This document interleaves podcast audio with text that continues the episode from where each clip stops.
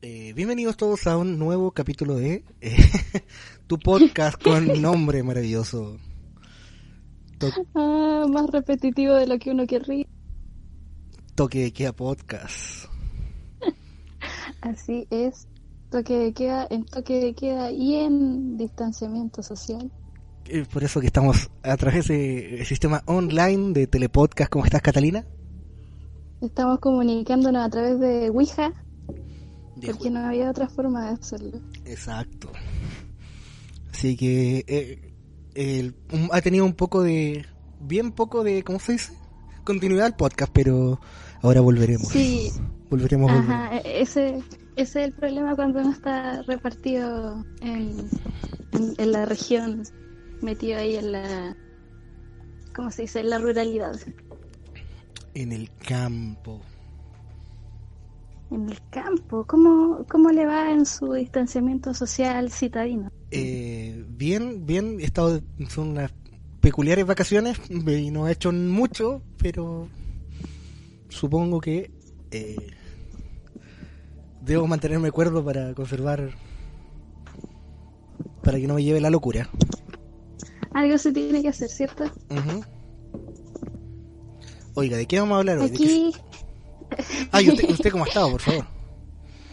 Yo, a ver, ha sido un, unos días bastante locos, eh, pero también tratando de mantener la cordura. Uf, complicado. Eh, oiga, ¿qué tema tenemos para el día de hoy? Hoy día vamos a hablar de un tema que claramente no está en boga en la boca de todos. Vamos a hablar de plagas plagas. Ahí viene la plaga, ¿no? Eso no. Eh, no tan. Le gusta bailar.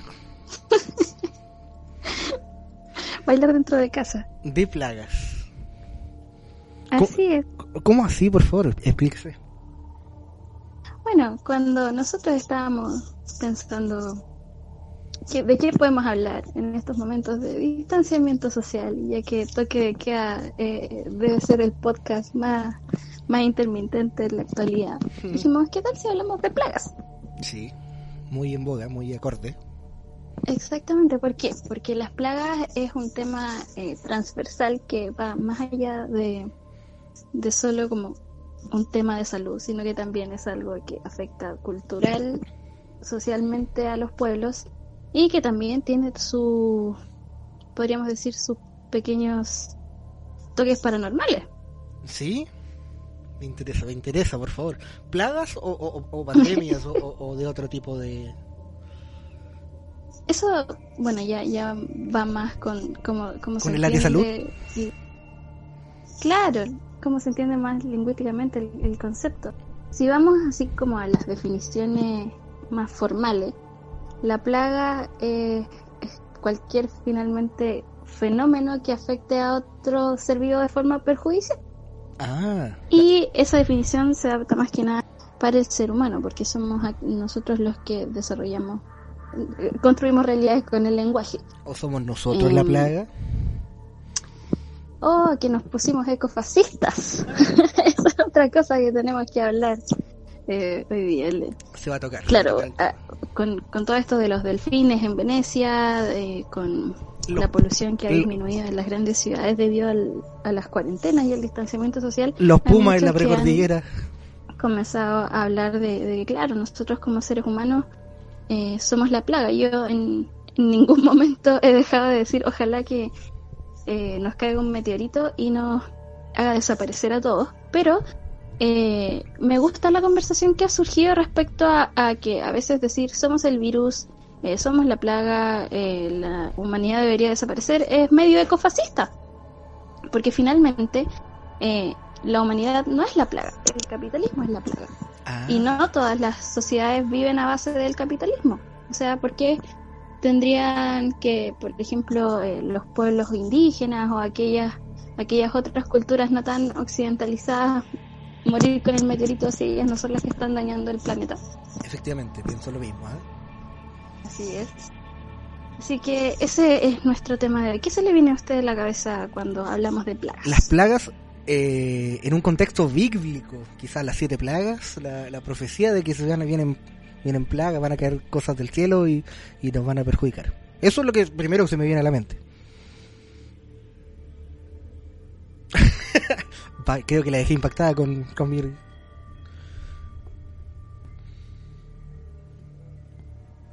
Su enojo. Sí, usted. Yo. Que te conozco bien. Me atrevería a regresar, que tocarás mi puerta. Todo esto fue culpa de Marc Anthony. Mire, me hace sentido. Maldito Marc Anthony que acapara el internet. Me hace sentido. ¿Ve? Es tan flaco que puede introducirse por el internet. Lo escucho lejos. ¡Anthony! ¿Ahí? ¿Sí? ¿De verdad? Sí. ¿Me escucha bien? Excelente. Ahí sí. Bueno, La, la- la conexión con el inframundo mejoró. eh, indicaba yo, volviendo, corte, rebobinemos. Tu. Las plagas bíblicas son lo que primero que pienso cuando se me dice de plagas. Las siete plagas y esas cosas. Así es. eh, la, mm, ¿Cómo se dice? La, la religión judeocristiana tiene un montón de, de historias en, la, Son buenos para las en, sus libros sobre plagas. Exactamente. O sea, ahí también eh, se habla más como de, de, de plagas en los cultivos, porque eran grandes grandes sociedades que funcionaban mucho a través de la agricultura, con sus eh, temporadas de cosecha y todas esas cosas. Entonces, evidentemente, una plaga eh, podía significar la hambruna y muerte de muchas personas. Correcto, correcto. Eh, ahí también empezamos a ver que empieza a devenir en el lenguaje también la palabra peste. La Eh, peste. y ahí tenemos otras, claro, y ahí tenemos otras otras palabras que van surgiendo como los famosos pesticidas, que es algo que utilizamos hasta la actualidad. Eh, y de ahí, bueno, tenemos eh, el muy conocido caso de Moisés, que vino y le lanzó toda su furia, o toda la furia de Dios más bien, a los egipcios para que liberaran al pueblo. Ya. Ahí estoy tratando de recordar cuáles son. A ver si le achunto a las siete plagas de ahí. Teníamos ¿Tú quieres que lo- langostas, Ya. teníamos calor, teníamos sangre, teníamos. em, Mira, la estoy- la- mira, aquí las tengo. Aquí las tengo. ¿Las encontró? Las Ya, aguas. a ver cómo voy. Plaga número uno. Las aguas se convierten en sangre. Esa es la primera. La plaga de las ranas. Ah, las ranitas, sí. Los piojos. Esa, esa no la hubiese. Piojos, Las moscas. mosquitas, La terrible peste sobre el ganado. Las úlceras. terrible peste. La lluvia de granizo y fuego. Y no sé si o si son esas. Eh, falta ahí la más grande, pues. eh, O, o- o bueno, no sé, si en realidad si esa fue parte de Dice las plagas. 10 plagas de Pero cuando, cuando. Ah, eh, son 10. Nosotros siete. con siete. que me, me- a mí me vendieron 7 nomás Bueno, en la es que hay, hay, hay tres, hay tres grandes números bíblicos. El Pero había dicho algo de. De 7, 10 y 40. Ah, ya, sí, no, que estábamos hablando de, de como lo- los números simbólicos de la de la religión judeocristiana o las grandes religiones tienen otro nombre que no- pero como se refiere a, a todo el, el cúmulo del el islamismo, judaísmo, las religiones cristianas, todo eso, Ya. monoteísmo, eh, que tiene sus nombres, eh, ah no, que tiene sus números emblemáticos, que serían el 7, el 10 y el... Y ahí yo dije que el 40 también eh, nos da una idea de por qué ahora hablamos del término cuarentena. Ah. Sí, o sea, Por 40 en realidad esto... Exacto, el, a lo largo de, sobre todo en el Nuevo Testamento, hay muchas cosas que suceden en 40 días. Bueno, el, el, el antiguo también, porque tenemos los 40 días que llovió, después los 40 días que llovió en el diluvio universal y después los 40 días que se esperaron para eh, como que las cosas volvieran a normalizarse. Eh, a lo largo de también el Nuevo Testamento tenemos cuando Jesús se fue al desierto por 40 días, eso es todo el periodo de cuaresma. Ah, Y por lo tanto el número 40 es, es Aupo. Por lo mismo, imagino yo que en, en donde la medicina no era medicina, sino que era brujería, y eh, la religión era sumamente importante para la sociedad, al verse eh, invadidos por plagas o pestes o epidemias, lo, a lo único que quizá podían recurrir era sus números sagrados. Entonces, si Jesús fue a purificarse al desierto por 40 días, ¿qué dice que esta persona no podrá recuperarse estando 40 días en reposo? Cuarentena. me parece lógico, me parece... Ajá. Ahora, naturalmente, con el avance de la ciencia sabemos que Me no es necesario que una persona esté en reposo 40 días. me parece una cábala. Sí, más o menos una, una cábala. Así que eso, eso va más o menos respecto a algunos términos que vamos a ir recopilando. Ya, el La última de las 10 plagas de Egipto, eh, volviendo como a eso, es una que no mencionó, que es la del ángel de la muerte, que en, en realidad es mi favorita. ¿Qué? los ¿Cómo qué? Eran, eran unos, unos muy malditos en el Antiguo Testamento. Lo- los ángeles antes de ser mensajeros eran más que nada mensajeros como de la perdición, porque eran, eran como los matones de Dios. po. Se, se portaban mal la humanidad, bajaban los ángeles. eh, había algo que les molestaba, bajaban los ángeles. Después empezaron a aparecer estos, estos seres alados, así como de, ya, felicidad, bujo, nació el Salvador. Pero eh, antes, o, o- o incluso en esos momentos, lo primero que hacía un ángel cuando se aparecía a un a un humano, un simple mortal, era como, no teman, porque la gente veía ángeles y temía caleta, o sea, eh, nosotros en, en la, la imaginería que tenemos respecto a los ángeles es harto así como de este ser alado, hermoso, pero Sí, cuando uno empieza a leer las descripciones de los ángeles en la Biblia es así como una cosa con muchos ojos, o un ser con cabeza de león, eh, otra cabeza de Como carnero. una y- cosa con mucho... y- Uy, suena, muy... Entonces- eh, Sí, entonces lo que se nos son más así como para satánicos. Ex- Exacto, así como un gran temor ancestral antes de, de una cosa Oh, buen, como lado, maravillosa y pacífica. Buen lado de imagen le hicieron, ¿eh? En el cambio me parece que... Por eso los ángeles son, son mis criaturas favoritas. Ahora, es posible que, que después los ángeles tomaran forma humana para evitar eh, todas estas cosas, pero... eh, es que cambiaron de sindicato, ejemplo, parece. cambiaron de sindicato por lo Claro. que anduve enterando. No hay...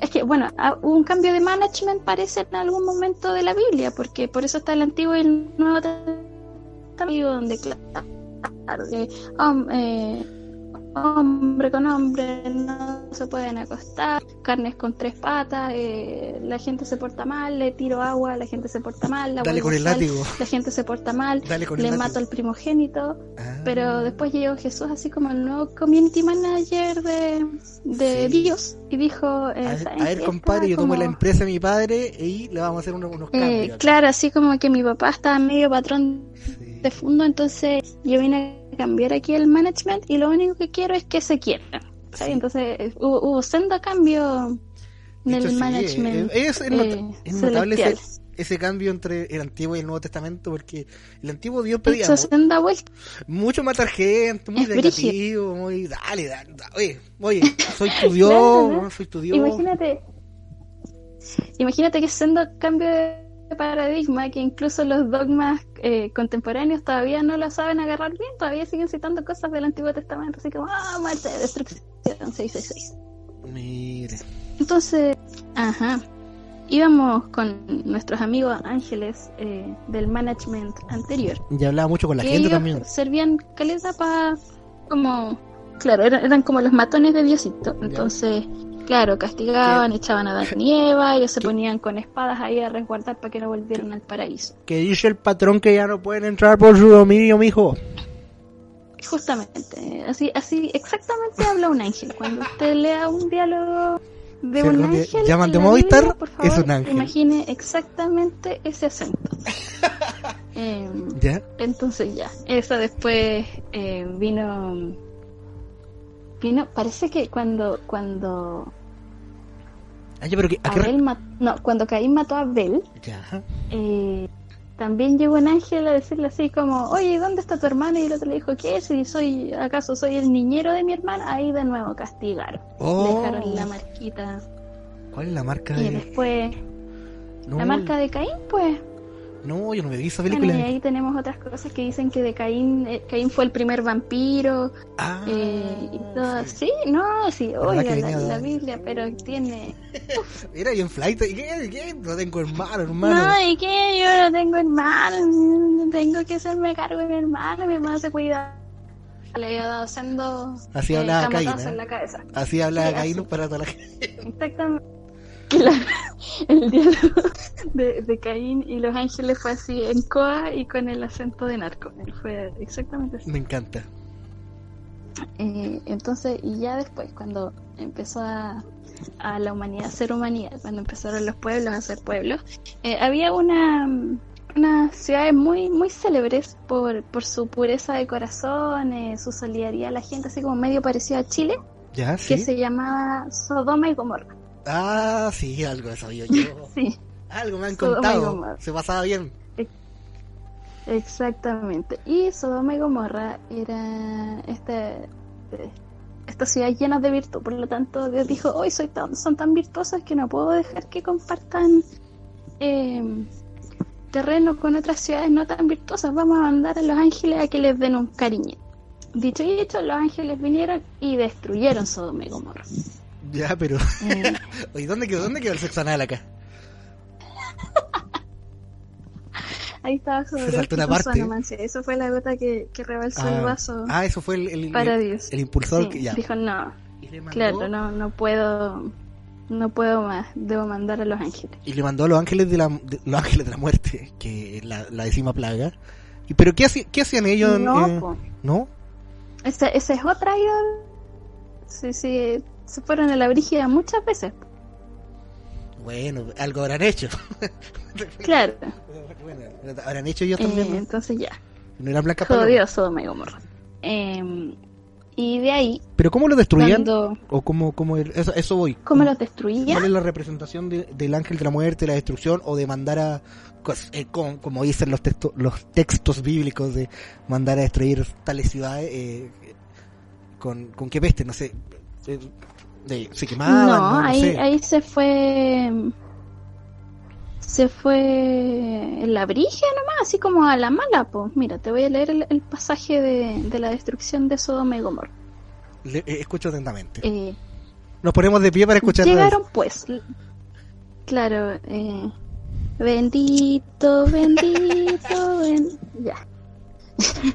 Destrucción de Sodoma y Gomorra, Génesis 19. Llegaron pues los dos ángeles a Sodoma a la caída de la tarde, y Lot estaba sentado a la puerta de Sodoma. Y viéndolos Lot, que era uno de estos compadres buena onda de, de los que le caen bien a Dios, se levantó a recibirlos y se inclinó hacia el suelo, y dijo, Ahora, mis señores, os ruego que vengáis a casa de vuestro siervo y os hospedéis, y lavaréis vuestros pies, y por la mañana os levantaréis y seguiréis vuestro camino.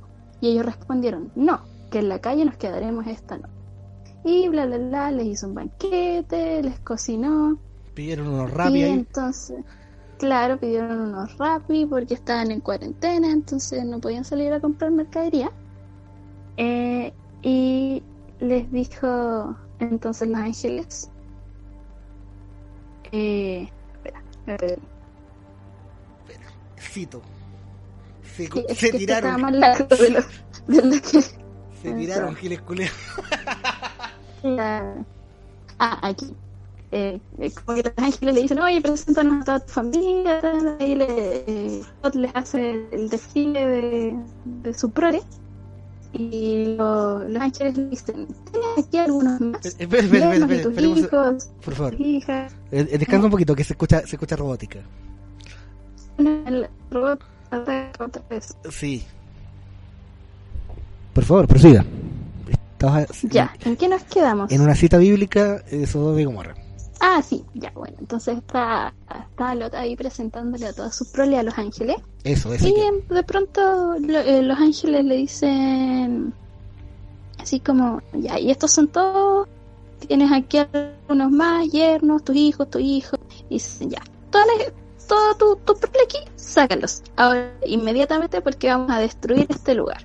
Ah, fue, con- Porque fue eh, los conocidos. Tatito Dios está chato, entonces nos mandó aquí a, a destruirlo. Esto es posiblemente un parafraseo porque en Sí, ninguna sí, parte de la favor. escritura dice Tatita Dios, pero yo pensé que le daba más, Sí. le daba más. Debería haber, si existiera una Biblia que dijera eso, yo la compro de inmediato. Ajá. ¿Ya? Entonces ahí le dijo a los yernos que había que tomar a sus hijas, le dijo, levántense, salgan de aquí porque eh, Diosito va a destruir esta ciudad. Los yernos dijeron, puta que estáis jodido, caballero, tenéis que irte a ver si tenéis eh, Alzheimer porque ya estáis dando la... No lo pescaron. ¿Ya? Eh, y ahí los ángeles, así como cuando ya estaba amaneciendo, le dijeron, ya sabéis que toma, toma a quien podáis y ándate, porque ah, ahora es el momento, vamos a A, a las nueve desalojamos, compadre, te digo al toque. Sí, así como no mires atrás, no pares, así como escapa al monte, huye, no mires. Y ahí escaparon. Entre eso también está el- como la clásica de la esposa de Lot que mira para atrás y se transforma en sal. Uh, Eh, sí, mire, el 19.24 de Génesis dice, entonces Jehová hizo llover sobre Sodoma y sobre Gomorra azufre y fuego de parte de Jehová desde los cielos. Así que esa fue y se convierte en sal. de, Me huele a, a, de- de destrucción. a- a bomba atómica. Sí, Me huele a bombita atómica para allí.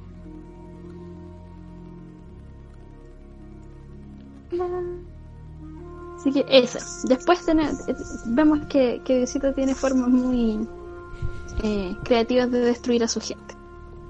Y ahí tenemos otro El ingenio no Tenemos le falta diluvio, Claro, sí. claro, así como no- dijo ya. Agoté lo del azufre y el fuego, es hora del diluvio. Ahí vino otro montón y lo y lo ahogó a todos. Después dijo, ya, ¿sabéis qué? Ocupé estos dos.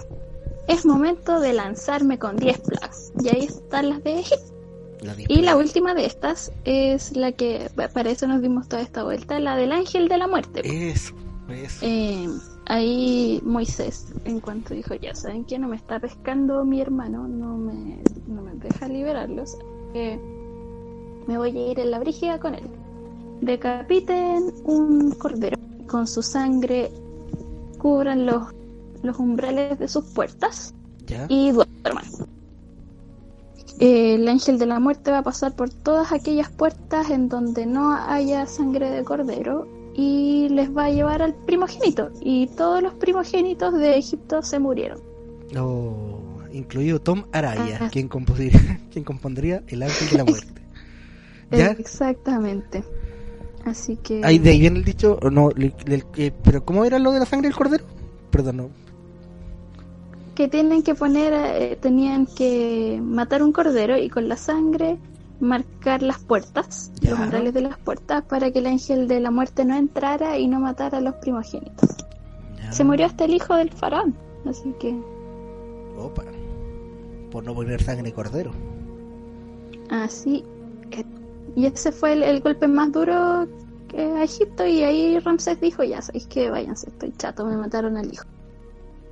Ah. Así que- Sí, pues ahí es donde, donde después ya ujú, se va el pueblo judío y a Ramsés se repite y dice, ¿sabéis qué? No, los voy a perseguir. Y ahí es donde Moisés eh, abre las aguas y todo eso. Todo eso que vieron en la película tan famosa. Claro que... Sí, pues y, y Ramsés y todo su ejército mueren ahí eh, en el Mar Rojo. En el mar rojo abierto. Por. Ají es. Entonces, estas son las, las grandes célebres plagas y ya llegando a la época más, bueno, después de Cristo en adelante, Ya. tenemos, bueno, tenemos ahí, se habla de posesiones cuando estaba eh, Jesús rondando la tierra y eh, se dice mucho de, de que Jesús venía y, y mandaba espíritus a los cuerpos de chanchos y los hacía eh, tirarse por los acantilados. ¿Cómo? ¿Qué? ¿Qué? ¿Cómo? ¿Cuándo? ¿Quién? ¿Cuándo? ¿Cuándo dijeron ¿No eso? sabe eso? No. Y yo fui monaguillo. Pero si era, era centro exorcista Jesús, Pero ¿cómo? hay, hay mucho, muchas pasajes en el Nuevo Testamento que le dicen así como va Jesús caminando y de repente llega una señora, oye, ¿sabéis qué Jesús? Mi hija está eh, tirándome vómito a la cara, por favor, ven a mi casa. Ah, y ya. Jesús como, "Pu- ya, está poseída. Y llega y... Le saca el demonio, lo se- mete en un chancho y el uno- chancho se mata. Uno de los casos más brígidos era una niña que estaba así como con no sé cuántos demonios en el cuerpo. Entonces Ya. Jesús, ¿qué hace? Expulsa a los demonios del cuerpo y los mete en chanchos. Y los chanchos enloquecidos se tiran por una cantidad. Oh, te puedo creer, no, no, me acuerdo, era, no, no era- sabía. Era hardcoreito Jesús. Oh, no. Sí. Y eran los chanchos. Ajá. Me acaba de recordar algo, un chiste interno muy, muy bueno. Con chancho. Y bueno, eh, gran parte de las otras plagas de ahí en adelante tiene que ver con la higiene de, la, de las personas. Por Ah, ejemplo, bueno, ya, eso es. en- bueno, el, el asunto de- con el vino en la antigüedad y por qué Dioniso, que fue un semidios que inventó el vino, se volvió un dios al final, era porque finalmente era porque finalmente causaba frecuente, frecuentemente la, la muerte de las personas. Entonces, el vino. cuando Dioniso, claro, cuando Dioniso vino y se dio cuenta de que si dejaba fermentar las uvas, estas eh, tenían un sabor rico, eh, volvían loca a la gente y ya de- no estaba contaminada, la gente enloqueció por él. Entonces, esa, esa también fue una forma de solucionar un problema de salud. tía. Oh. Después ya eh, estuvieron los romanos con, con sus acueductos que también ayudaron con el problema de, de tratar las aguas y de que el agua para beber no fuese la misma agua donde se botaban los, los desperdicios. y Agua que, no también, debe eh, ver, déjala y correr. eso. Ya. Eso ayudaba eh, bastante a, a que también no hubiese tanta enfermedad. Pero después todo eso se fue a la mierda cuando empezó la Edad Media, cuando Oh. cayó Roma y la gente se puso brígida con el fanatismo religioso. Ya. Entonces no, no eran muy conocedores, no había mucho avance científico, la higiene apestaba porque estaban todos estos señores feudales que no les interesaba la salud de su gente. Entonces, ah, bueno, también hay cualquier persona que desarrollara una ciencia o, que hiciera avances médicos era porque estaba haciendo brujería, entonces eran torturados, muertos y todo era terrible. Y claramente en esas condiciones de insalubridad se desarrollaron muchas plagas. Una, y, que, y que decimó eh, un montón la, la población europea fue la famosa peste negra. La peste 1300. Que la hallaban los ratones, fue- ¿no? Las pulgas de los ratones. Exactamente. Eh, la peste negra mató mucha gente. Eh, no había forma de poder deshacerse de los cuerpos.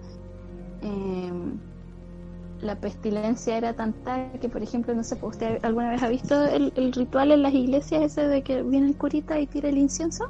Ah, sí, sí, sí, he escuchado esa historia, sí. Era porque tan, tan hediondo lo bueno que pasaba el incienso para disimular un poquito. Exactamente. Ya, y usted piensa de los 1300 a los 1500 cuando vino eh, la colonización de América.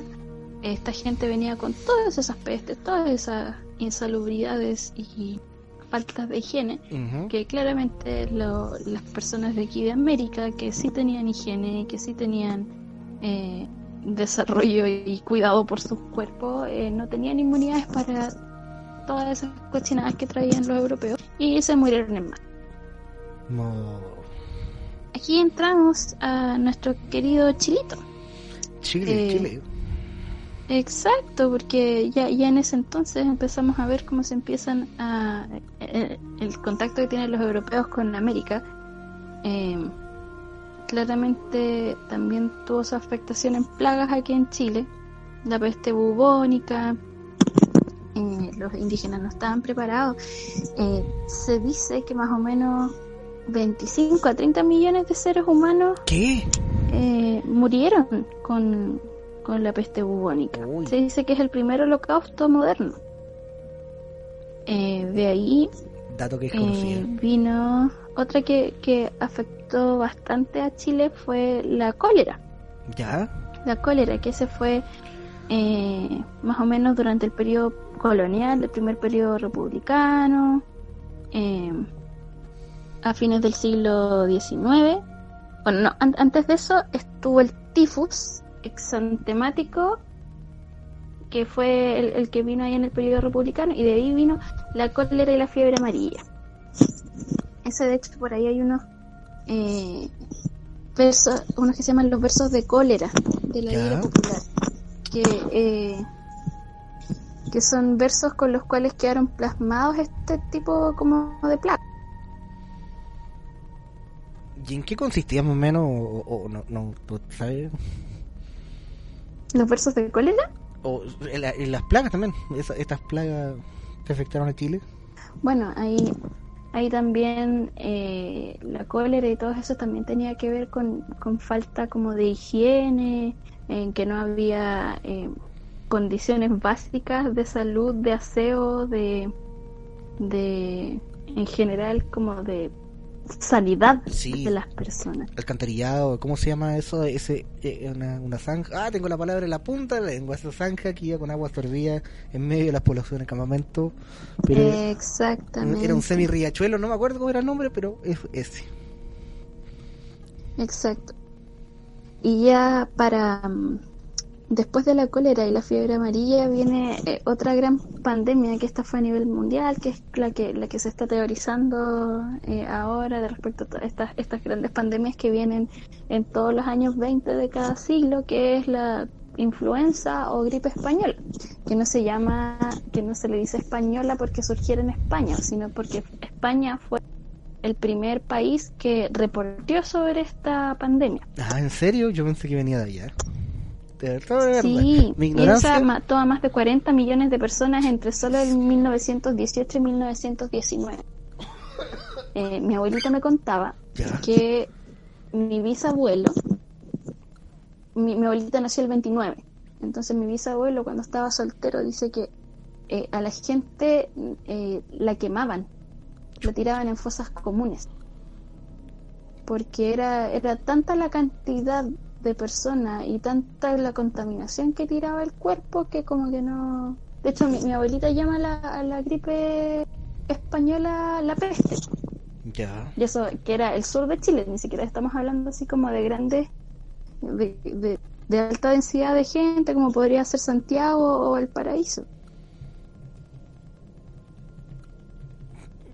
Estoy buscando complica complicado. Ujú.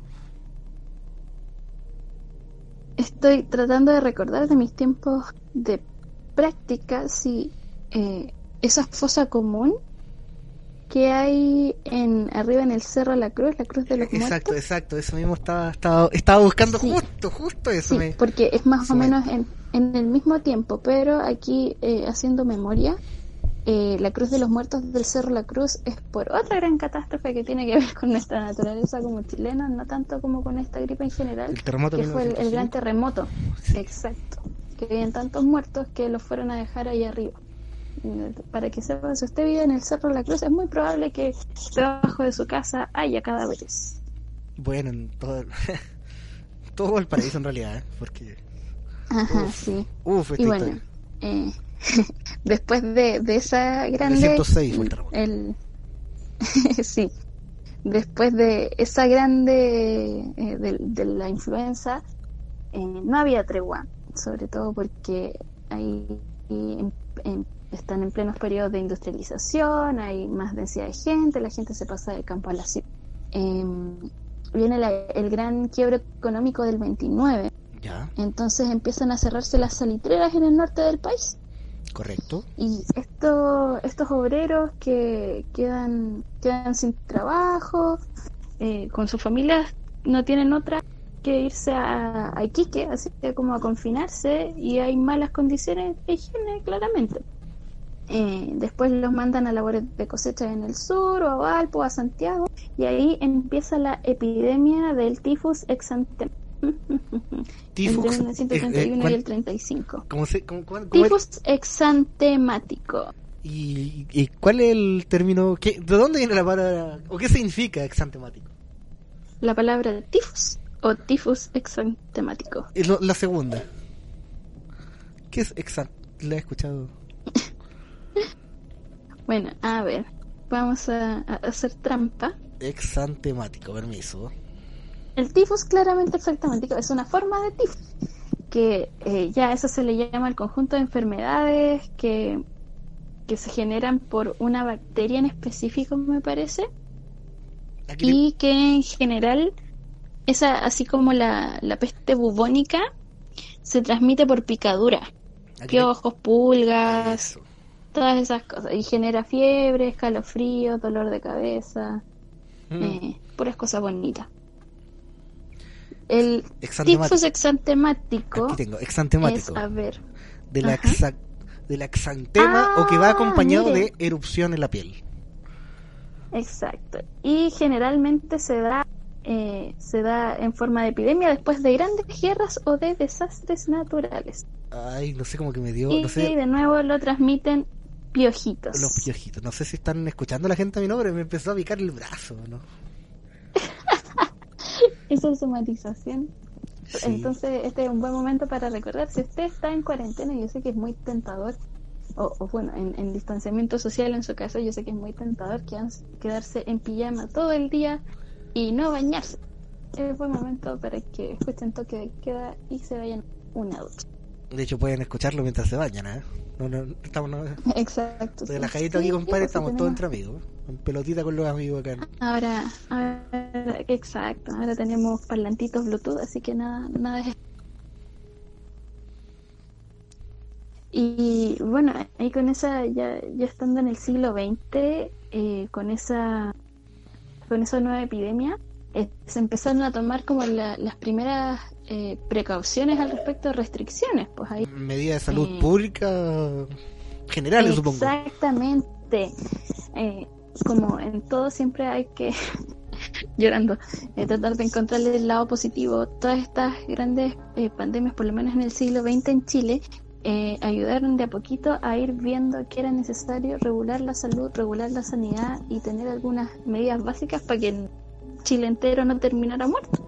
Ya. Entonces, eh, aquí el- lo que se hacía con la tifus era mm, agarrar a las personas que estaban en la calle, llevarlas a una casa de limpieza y eh, darles un, un rapado completo de pelo. Uh, Eh, se les pelados. duchaba y se les desinfectaba las ropas. ¿Y de qué año fue esto? Y ¿Años? eh, entre el 31 y el 35. Ah. Ujú. Y bueno, antes de eso se aislaba a los contagiados. eh, y ahí se les dejaba en el domicilio, se alejaba a las personas. eh, y esto ya, ya era algo que venía desde la cólera. Eh, hay un hay un boletín de medicina de 1886 que se llama ¿Cómo se evita el cólera? Estudio de higiene popular. De nuevo, cosas importantes que hasta el año 2020 son vigentes, que es higiénico, lavarse las manos, mantener en general la desinfección. Hay que ver, eh, por ejemplo, en, en otros puntos del mundo, el cómo la presencia del jabón fue una ayuda enorme para detener enfermedades, porque de verdad hay muchas enfermedades que se transmiten solo por eh, la suciedad que se lleva en las manos. Así que Así que a lavarse las manitos. a lavarse las manitos. Y ya después hay otra, hay, hay otros casos, la poliomielitis, tuberculosis, sífilis La, la tuberculosis. y toda La tuberculosis que fue. de higiene. Estuvo bien de moda aquí en la quinta región, ¿eh? No, no, Sí, no por así decirlo, pero sí, se hicieron grandes de los que. Centros médicos de la quinta región, que aún existentes y vigentes, partieron como centro de acogida para personas con tuberculosis. Sanatorio Valparaíso, el Hospital de Peña Blanca. Fueron hechos como bien aislados de la aparte ciudad. que, que la tuberculosis. Aparte que la tuberculosis es una enfermedad de por sí visualmente muy chocante, porque estáis viendo una persona que se va en sangre con su tos, entonces Sí, sí. eh, como que la gente aparte de, de, de- me ha creado un, un alarmismo gigante, pues si la gente ve sangre y se altera. Por eso también es que la salud mental a veces es tan poco tomada en cuenta, porque nunca tenéis sangre para ver. Oiga, es sí. Uf, Uf, uf, sangre. uf, uf. Em, y a ver, ahí ya hasta el día de hoy, gradualmente, se han dado importancia mucho, mucho mayor a los sistemas de salud. Eh, en 1892 surgió el Consejo Superior de Higiene y el Instituto de Higiene. Em, ahí empieza eh, a dársele al Estado las herramientas para, para controlar las epidemias. Em, de ahí, de, de pasar a, a- controlar co- cosas fundamentales de higiene, y también empieza eh, a, a verse la, la calidad de la carne, de la leche, el alcantarillado, tareas de desinfección generalizada, eh, todas esas cosas, pues ahí se generan los desinfectorios públicos, eh, policía sanitaria en los puertos, en las ciudades, y todo eso para controlar estos brotes epidémicos finalmente. pues. ¿No fue por una también nuestra epidemia que Bernardo Higgins inauguró el primer cementerio? Oh, pero el primer cementerio es de Quillota. ¿ah? Opa, opa, el primer cementerio de Opa, opa. A ver. ¿O no? Si mal no recuerdo. Mi historia de cementerio. Quedé con la, con la curiosidad ahora. Yo me acuerdo que algo hizo. Hmm. A ver. Lo bueno de estar en la Ouija online es que yo puedo aquí tiro Estamos a conectados a los Bernardo antepasados. Higgins Aló, Bernardo. Para preguntar. Aló, Claro, oye. Bernardo. Aló, Aló, ¿verdad guacho, guacho Riquelme. ¿Me escucháis? inauguró un creo recordar, no sé. Puedo estar A equivocado. ver. Cripto de Higgins, patio de disidentes. Ah, ah, ah, ah. En 1821, por decreto de don Bernardo Higgins, se creó el Cementerio General, el locos primer 20. cementerio público de Chile. Y ¿Y cuál fue la plaga famosa en 1820? A ver.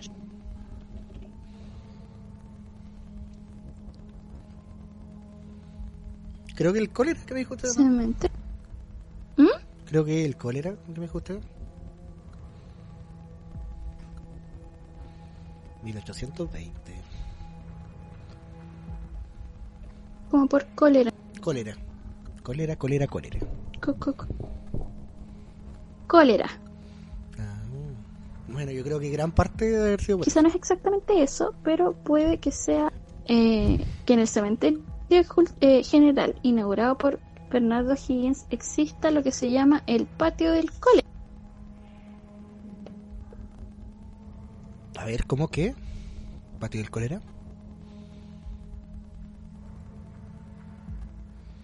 Uy, no.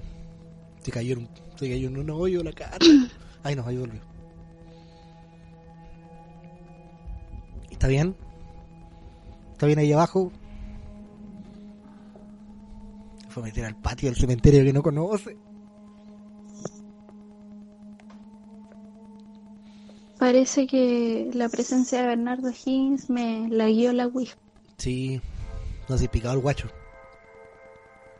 Eh, Ah, pero lo que yo estaba diciendo es que en el cementerio general está el patio del cólera, entonces pues eso, Sí. a lo que usted recuerda.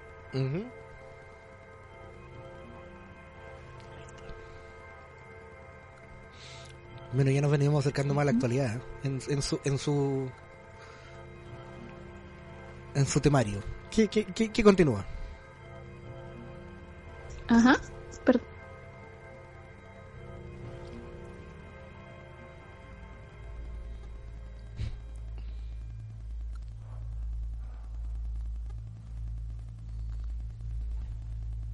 ¿Me escucha? ahora sí. Con, continúen. ¿Qué estaba usted? Ah, eh, estábamos hablando de eh, el cementerio general Bernardo Higgins y si surgió a base de eh, como una gran epidemia. Creo que no, surge a base de, curiosamente, los helados. Pero sí, en, dentro del cementerio general, debido a los 40.000 muertos que causó la epidemia del cólera en Chile en el año 1886, se creó lo que se llama el patio del cólera. Ah.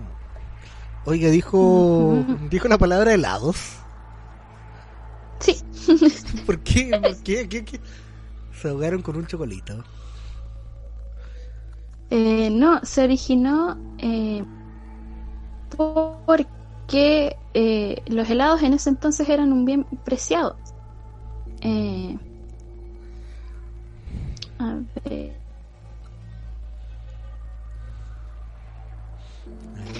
Por favor, no, sí. no, no, no le eche la culpa a quien no corresponde, porque no, no. No, ya, ya estoy viendo lo que pasa. Es que como eran un, muy, un bien muy preciado los helados, eh, porque no había refrigeradores y el hielo se tenía que bajar desde la cordillera en el lomo de los burros, eh, llegaban dos barriles de hielo a la semana. Y los miembros del cabildo recibían una ración de nieve para prepararse helados en sus casas. ¿Ya? Eh, pero no había plata para construir el cementerio. Entonces, ¿qué hizo don Bernardo? Eh, le quitó a los miembros del cabildo su ración de nieve y se la cedió a la administración del cementerio eh, que la, la vendía. pues, y con eso se pudo financiar eh, la existencia del cementerio. Gracias, don Bernardo. Gracias, don Bernardo. Yo pensé que los helados habían matado a mucha gente. Se imagina. Caso de los 800 mil helados York envenenados. Oh, eh, eso, eso podría suceder. Eso es una demanda múltiple no con muy los buena. heladitos, no con los heladitos York, porque No, los heladitos York son buenos. Son de playa ancha, hermano, vamos. Sí. La- Las cosas de la República Independiente de Playa Ancha no, no le han hecho daño. No sé aún.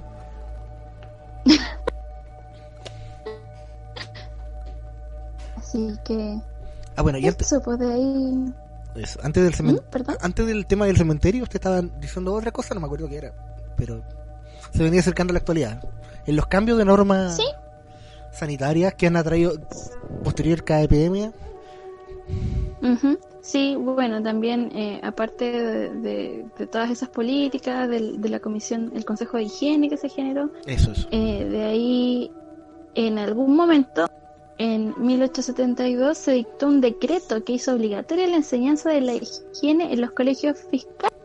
Eh, ya en el 1887 empezó esto de la vacuna obligatoria y todas estas cosas más tiradas hacia la- una medicina más social para eh, para prevención, que finalmente lo, para lo que existe, eh, se genera la, la atención primaria. Cuando usted ve los CEFAM, ve los consultorios donde uno va, va- va a hacer las fiestas en la mañana, Correcto, esos existen eh, porque para promover y para prevenir, nunca han sido para atender el daño. Es, se- la atención primaria existe básicamente para que jamás llegue a existir el daño para que uno sea higiénico, sea sano, sea en general consciente y con la- el estilo de vida saludable pueda impedir que le lleguen las patas. Pero, todos sabemos. Pero Pero, como pero, seres pero. humanos que somos, nosotros vamos, eh, relacionamos ir al médico eh, cuando ya estamos con síntomas de cualquier cosa. Para que aprendan. Ujú. Y a ver.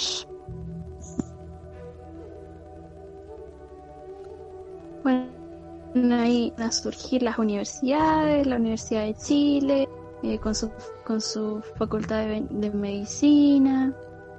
Eh, empieza a sensibilizarse la gente respecto al rol fundamental de la salud pública. Eh, hasta el día de hoy, en donde nuestra salud es un bien de consumo. ¿Qué Exacto. diría Andrés Bello? Que, que paguen, paguen, paguen. Paguen, paguen, paguen. Oiga, ¿y ¿qué cree usted? Eh, a, mérito personal, dos puntos. ¿Cuál, ¿Cuál es cree, porque no hablamos del, no hablamos del tema que está de moda, de la pandemia mundial coronavirus? Coronavirus, corona. Lávense las manos, hágalo seguido. ¿Cuál cree usted que serán las medidas a tomar en un futuro por, esperemos, eh, roguemos al Señor, eh, una, una un ministerio de salud óptimo o, competente, eh, ¿cuáles serán las medidas futuro posteriores? Eh, bueno, yo yo creo que como todos los remecimientos eh, socioculturales que han que han emergido, no, me refiero solo a los actuales, sino en general cuando existen estas estas grandes revoluciones de pensamiento, ya sea por una catástrofe, por ilustración como humana, cualquier cosa que se que venga un nuevo cambio de paradigma, o sea, eh, todas estas cosas que se están viendo respecto al COVID-19 y esta gran pandemia y el cómo estamos ahora y en general eh, cómo se demuestra que en general el capitalismo no sirve para nada para cuidar el bienestar de la gente, o sea, es un sistema que no está pudiendo aguantar que la gente lleve en dos semanas Uh, la censuraron. Tiene que haber un sistema mejor. Oye, pensé que la habían censurado. ¿ah? Uh, la censuraron. El ministro. ¿Qué sucede? Ah, no, ahí sí está. Que se le había cortado justo en su discurso. Me censuró. Uy, estúpido, Todo porque dependo de ti para trabajar. Debe ser amigo de Mar Anthony. Los dos con MB todo calza.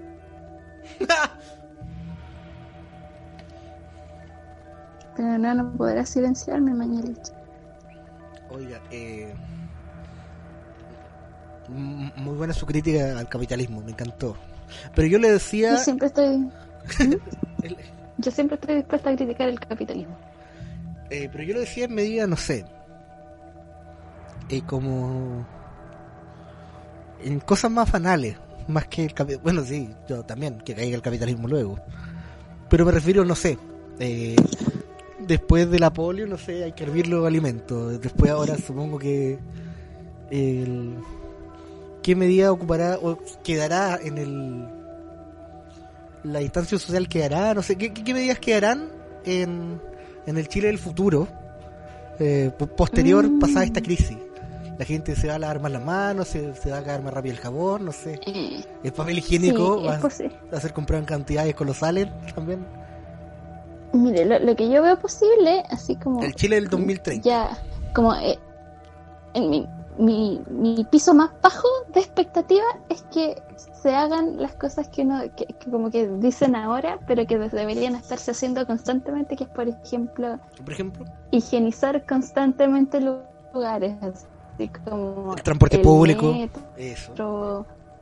Ah, sabes que algo básico que debería hacer la, gente siempre. Eh, como que quede. La eh, cultura, algo que se ocupa mucho en la cultura asiática, es yo, yo, estoy resfriado, ocupar... Eh, ¿Me escuché? Mascarilla, no, no sé si... No sé si... si sea algo que pueda quedar. ¿En serio? Yo pienso que aquí, ah, porque hay gente ya. Sí. No sé, la gente. Yo, mira. Yo creo que está. Está tan conectado a Oriente conmigo, está como homologarlo a la cultura occidental. Es que pueden ser, mire, no sé, mejor, mejor no digo nada, porque... y a dar un ejemplo tan burdo, tan burdo, pero pueden ser una medida adquirida, no sé, por ejemplo, alguien que se resfríe va a ocupar mascarilla, porque la gente no ocupa mascarilla, yo cacho porque lo, encontraba ridículo los asiáticos. Pero ahora para tener, mm. como ya tiene ese, ese raciocinio, si tú estás resfriado, no, no licencia, te dar mascarilla para seguir trabajando porque el capitalismo no lo van a hacer bajar nunca los desgraciados. Claro. O sea, yo creo que como todos somos seres de, imitación, entonces si vemos que fulano está usando una mascarilla va a ser más socialmente aceptable que usemos mascarilla. Eh, pero siento que cosas como esa, a veces la gente eh, descansa mucho y es algo que ha pasado ahora, descansa mucho en el guante y en la mascarilla cuando eh, todavía la política más eh, o, o el- o la medida más certera sigue siendo lávese las manos, desinfecte. Eh, sí, gente- es que la gente con mascarilla y con guantes se cree inmune a todo. ¿ah? Exacto. Crucen cuando rojo los lo- semáforos, ya no tengo mascarilla y guantes. Nada, nada, nada. Se tiran de un edificio de nueve pisos porque la mascarilla lo va a proteger. entonces no- Correcto. Eh, entonces, claro, como medio, así como en, en nuestra idea de la medida floja, sí, puede que quede. Cuando finalmente, y, y luego vamos a tener que enfrentarnos al hecho de que, oh, estos guantes están siendo agentes contaminantes, esta mascarilla igual. Esta mascarilla que desocuparon y tiraron en el piso con el virus. Exacto, eh, o esta mascarilla que está usando todo el día, que me la meto al bolsillo y la uso al día siguiente Me, porque, me la bajo un poco no para hablar por con- teléfono. claro, o me pica la nariz, entonces me, me, me rasco ahí y adiós. Inmunidad. Exacto. Es el Entonces, Chile. El chileno, es que el chileno es así.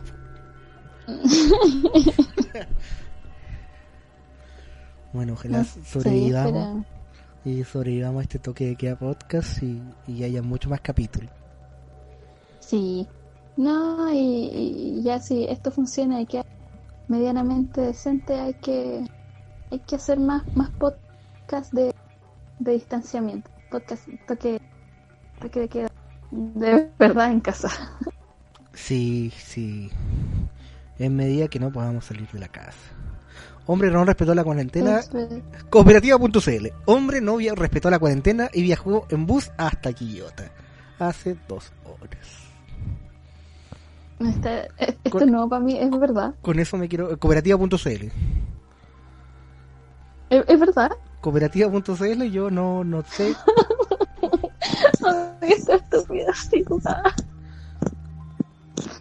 Ah, ya, eh, a supongo que si sobrevivo.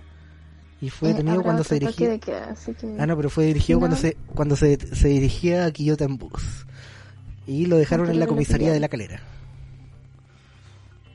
Pero eso está pasado aquí, Quillota. Eh, chofer detiene la comisaría de la calera. Se A menos que haya venido así como. Contagiado. oh, no, Eh. No, no quiero ni pensar. En, en cuanto termine este podcast, voy a ir a leer esa noticia y a ir. Se las mando de inmediato. Eh, Muchas gracias. Vaya a lavarse las manos, póngase su mascarilla y su guante para ser inmune. Exacto. Oiga, ¿y alguna reflexión final?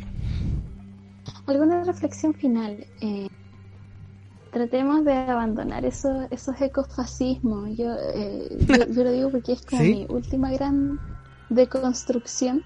Porque sí, ¿Usted se desconstruye? u- ¿Cómo una qué? parte de mi corazón sigue esperando que nos caiga un, un meteorito, pero sí me hizo replantearme desde dónde lo estoy viendo, pues, si el, el capitalismo no lo es todo y como la Mm. cultura occidental no es todo, y esa es la que tenemos que destruir para que el planeta no sea destruido.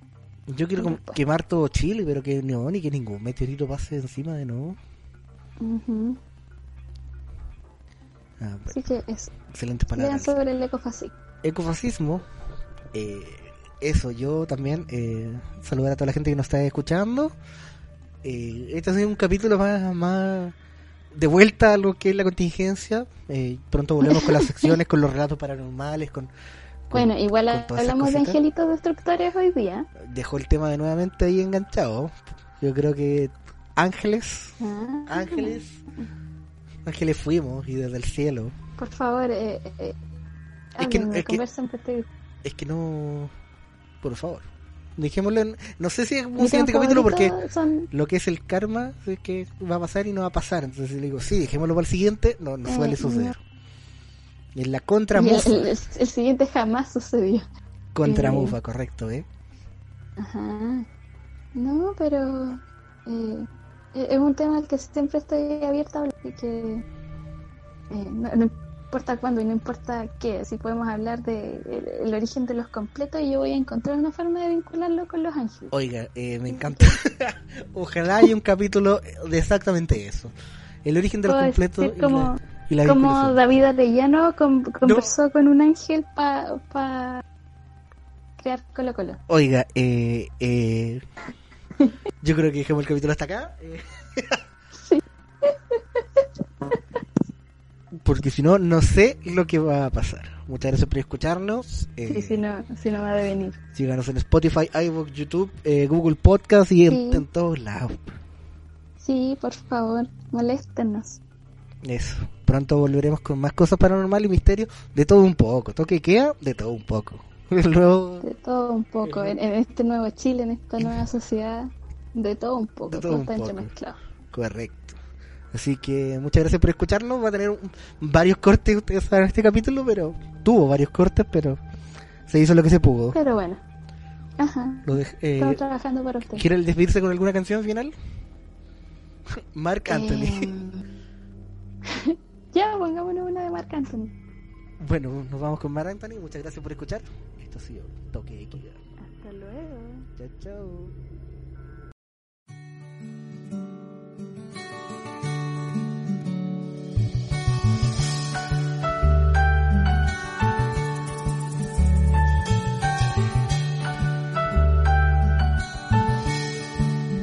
¿Cómo es que te amo así? Todo el pensamiento. ¿Cómo lograste entrar así sin preguntar, robándote el momento? ¿Cómo es que te amo así? Sin tanto sufrimiento. ¿Cómo es que es natural que cada amanecer quiero parar el tiempo? Y es que te he dado